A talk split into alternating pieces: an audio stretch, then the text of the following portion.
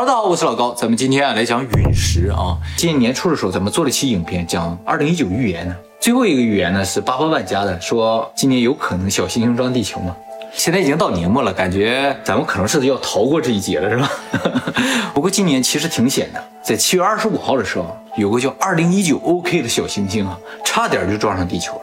这个小行星啊，直径一百三十米啊，最近的时候离地球大概七万两千公里，而且呢，它的速度非常快，达到每秒二十四公里。按照这个大小和速度计算啊，落在地球上，虽然不说能够毁灭人类，但是呢，毁灭个国家、毁灭几个城市是没什么问题。而且最可怕的是，这个小行星啊，在临靠近我们之前，我们根本都没发现它，只有在它掠过我们的时候，我们才发现来了个小行星。啊，八八万家不是发现了吗？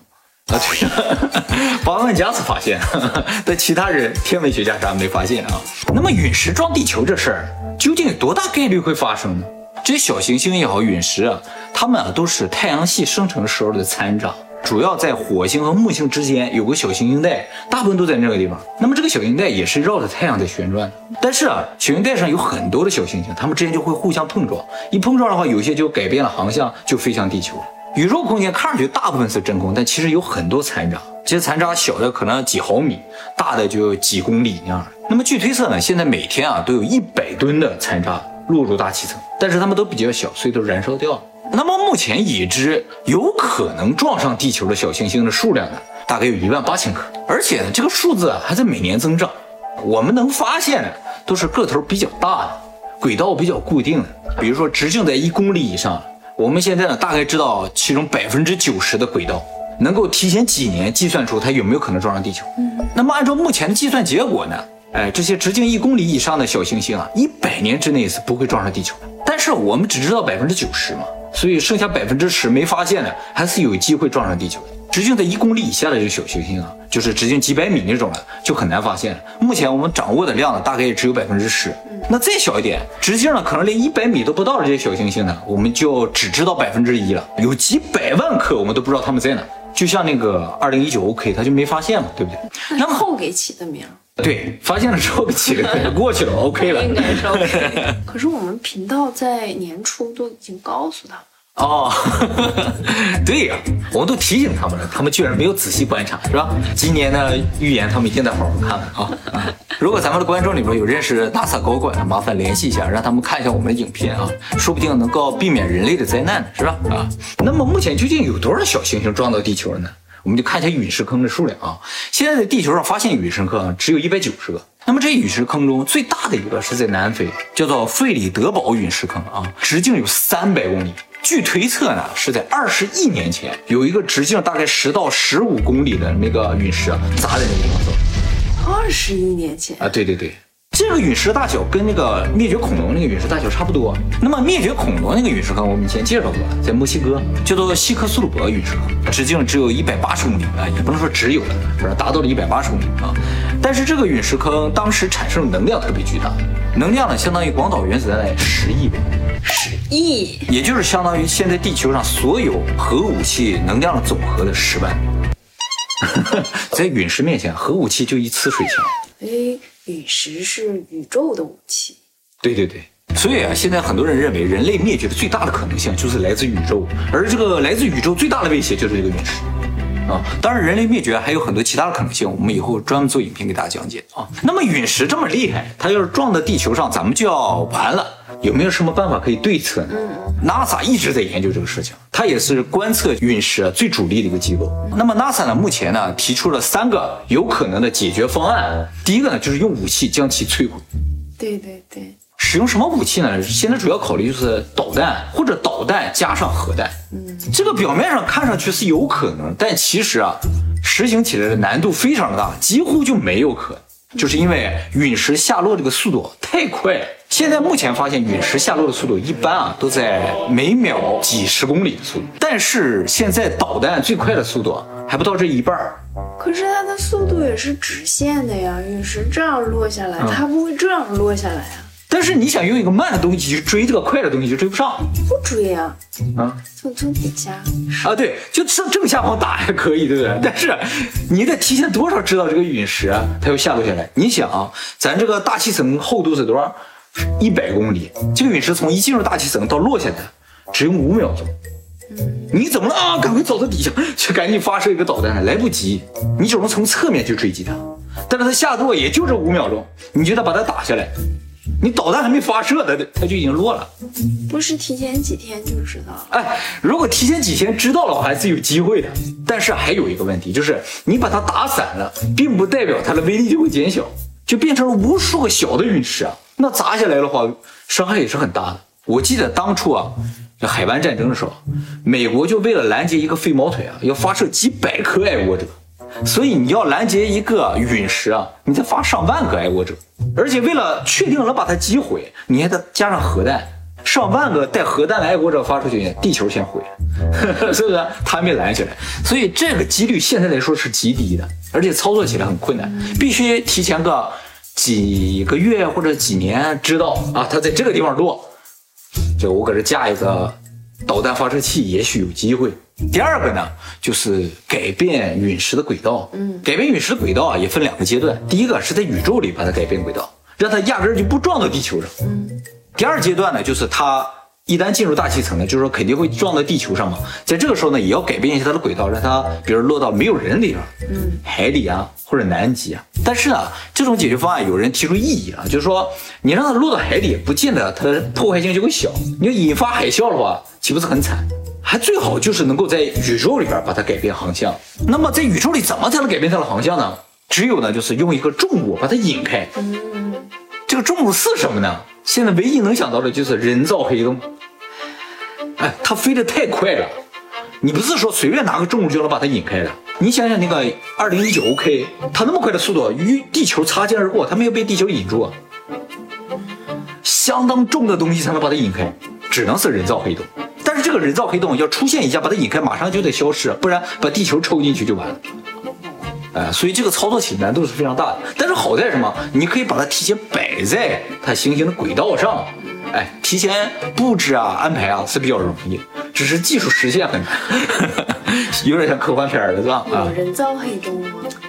其实人造黑洞现在像 CERN 他们也在研究吧，呃，因为想研究实验机器也是需要这个人造黑洞，所以终究不管什么时候人类可能能研究出来这个东西。可是，嗯，重力为什么会有？哎，问了个非常好的问题啊！这个是所有物理学的一个根基上的一个谜团，以后我们会专门做一篇给大家讲解的啊！这个是重点讲解，好吧？哎，今天挖俩坑了啊！那么第三个解决方案呢，就是一个没有办法的办法，就是如果我们能计算出这个陨石下落的地点和它可能造成的破坏的话，提前把那个地方的人先疏散开，嗯，疏散到其他地方或者。威力太大了，整个地球都没地方躲了，你就只能到地下去。这感觉还可行一些啊，对，就是也有可能嘛，是不是？如果一个很大很大的小行星一定要和地球相撞的话，那我们可能就真的要提前准备，开始挖洞啊或者什么到地底下去住。按照目前 NASA 给出的这三个方案，其实 NASA 只想说一句话，就是没有办法。嗯，就算给提前个一两年知道有像毁灭恐龙那种小行星要撞击地球的话，我们的命运和恐龙也不会发生任何变化。一样啊，我们只能接受。那反过来说，恐龙也不一定不知道小行星要撞地球，只是他接受了这个结果而已。就是我们现在知道，我们没有办法。那就不要再研究这个了啊！就是怎么来 阻止它，是吧？啊，先研究实验机器吧。也不要去观察它。对呀，研究些有用的。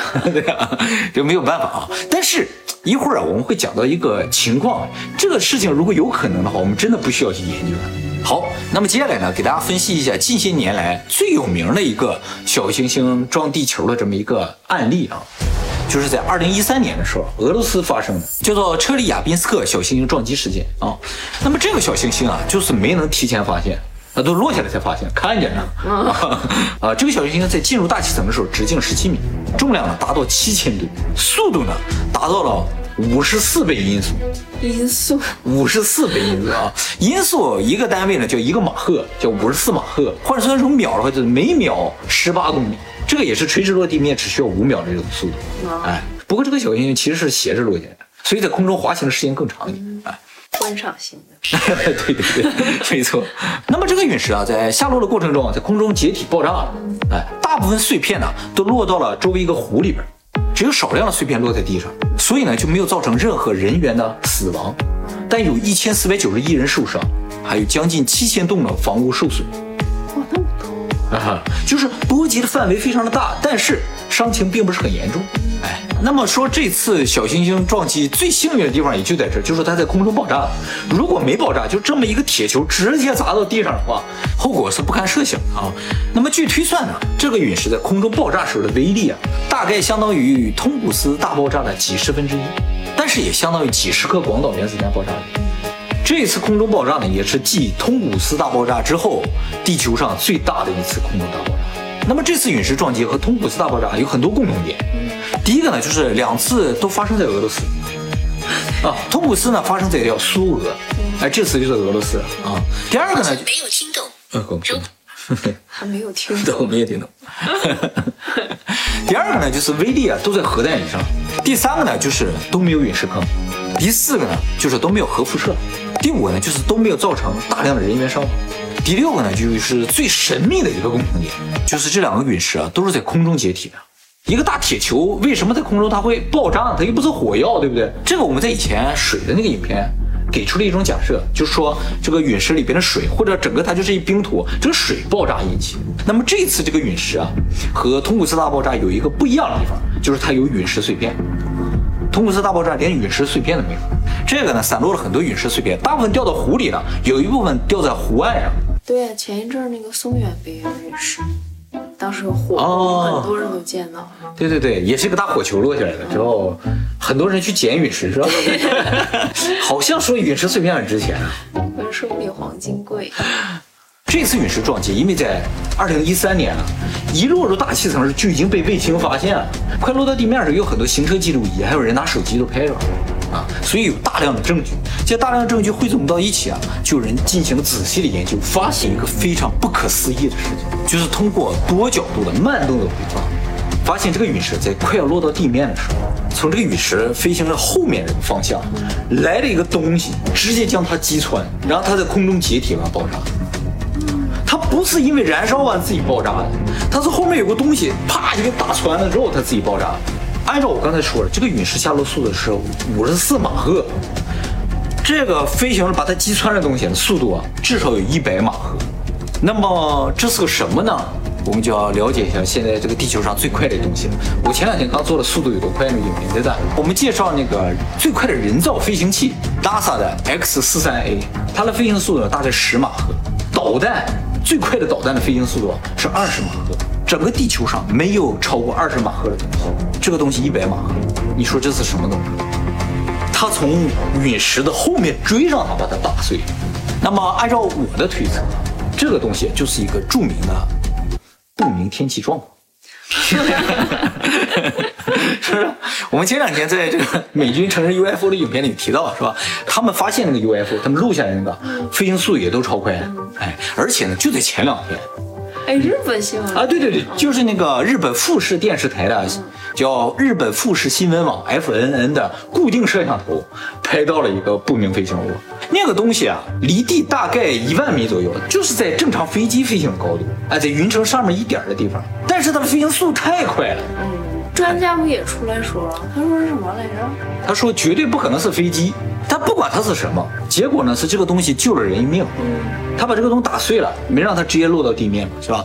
那么由于这个东西啊，它的速度肯定不是人造物，所以呢，有很多人分析说，这要么就是外星人，要么就是地底人，他们发射的导弹，或者就是他们自己的飞船，他们的飞船就是这么硬，就啪就可以把它打碎。那么我个人认为啊，地底人可能性更大一点，外星人如果真住在外星的话，他来不及啊，太远了。地底人我直接从地底下出来啊，一下就给他干掉就可以了。而且地底人要保护地球的这种意识应该更强一点，对不对？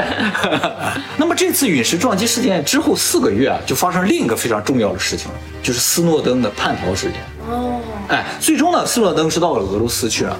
哎，就说斯诺登跑到俄罗斯跟这事儿有没有关系呢？正在大家讨论这个问题的时候，斯诺登发了一个文章，啊，说是斯诺登发的，说美国政府有资料证明呢，其实地底下有人。哎，这个地底人住在什么地方啊？就住在你一直想去那个地幔，哎，全是宝石那地方。他们利用地下的热能啊，就维持他们的生活。他们有非常高的科技，比我们高很多。当然，他们也在保护这个地球。嗯，啊，所以呢，就是说如果有陨石，可能会造成地球表面的一种毁灭或者什么的话，他们就会出来把它解决掉。但是我觉得有一种可能，就是我刚才说了，就是说我们现在如果遭到陨石攻击，我们最大的一个可能性就是躲到地下去。他们有可能就是上一辈我们躲下去那些玩意儿，甚至有可能就是恐龙啊。在下面，对，有一部分恐龙躲到地下里，有一部分在上面死掉了，变成化石而已。他们可能不是在上面死掉的，只是死掉的恐龙埋在那儿。啊啊 啊！所以从这个角度来说的话，陨石这个事情有可能还挺乐观的，因为有什么东西在保护着我们，你知道吗？就不用再去研究，不用再去。对我们不用操心这事儿，有人帮我们解决。你看，你看看那个月球啊，上面那些陨石啊，你就该理解，其实啊，这个世界上是有什么东西在保护着我们。